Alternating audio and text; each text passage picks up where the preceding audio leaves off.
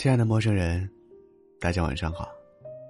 这里是一诺电台，我是主播徐小诺。今天你还好吗？我在南昌，祝你晚安。最近两年，随着同辈的兄弟姐妹纷纷成家，不恋爱、不相亲、不想结婚的我，和很早就谈起了恋爱、想结婚。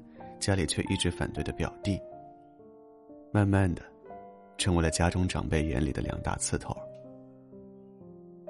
在我和表弟的眼中，爱是麻烦的，也是简单的。但只要是和喜欢的人在一起，哪怕粗茶淡饭，风雨漂泊，也可以乐得其所。可在长辈的嘴里，嫁给生活，爱是可以慢慢培养的。但要选择追爱，却往往会让爱情胎死腹中。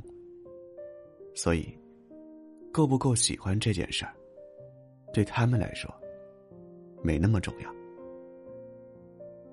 大人觉得我们不听老人言，早晚要吃生活的亏。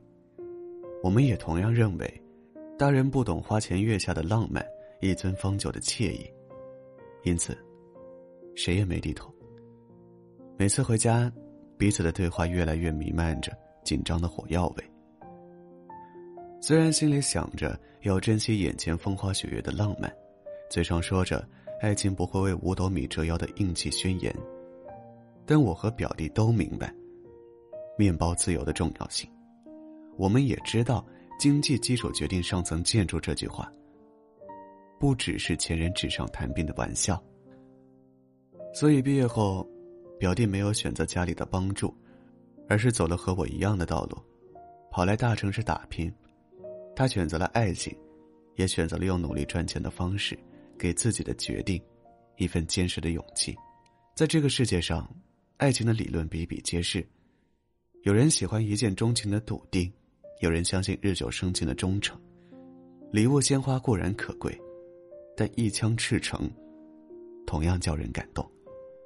无论是父母口中的车房也好，还是我们眼中溢出的喜欢也罢，爱情最好的样子，没有非黑即白的二选一，也没有一定能叫人讨论出结果的是非对错。朋友小磊，恋爱后有个坏习惯，总喜欢拿网上的那些条条框框，来约束自己的男朋友，以此判断他爱不爱自己，比如。对方要天天围着自己转，大小节日都不忘。只要男朋友哪条没做到，她就会发脾气，弄得两个人都不开心。可是小磊忘记了，他们刚认识的时候，她就是喜欢男朋友安静的样子，才鼓起勇气追的对方。明明在一起后，对方不是一个会甜言蜜语的人，他却总提一些无理的要求。强逼着对方用自己在网上学到的那些所谓的爱情标准，来对自己，以此来满足他的面子。后来分手，男生对小磊说：“你总觉得我不爱你，和网上那些不一样，可那是别人的方式。我虽然很少说什么，但我对你的爱慕，真的一点都不少。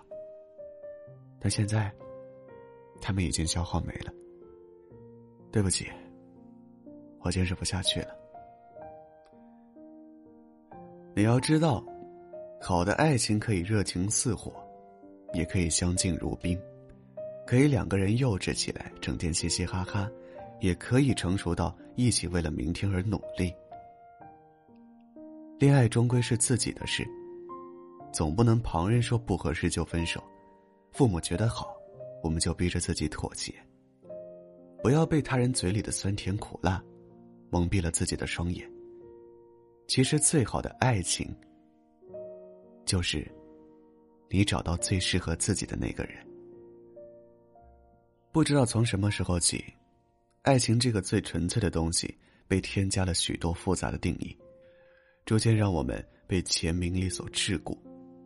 可一段真正叫人踏实的爱情，可以没车没房，也可以没那么浪漫。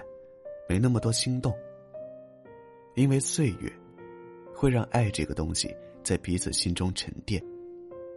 恋爱中最怕的，是我们明知道这段关系的现状，知道两个人问题的所在，却没有一点改变的想法。没有面包，也不愿意去争取面包，才是症结所在。很多人都说，要等一个灵魂契合的伴侣，很多人都憧憬一段最好的恋爱。其实没那么多困难，也没那么麻烦。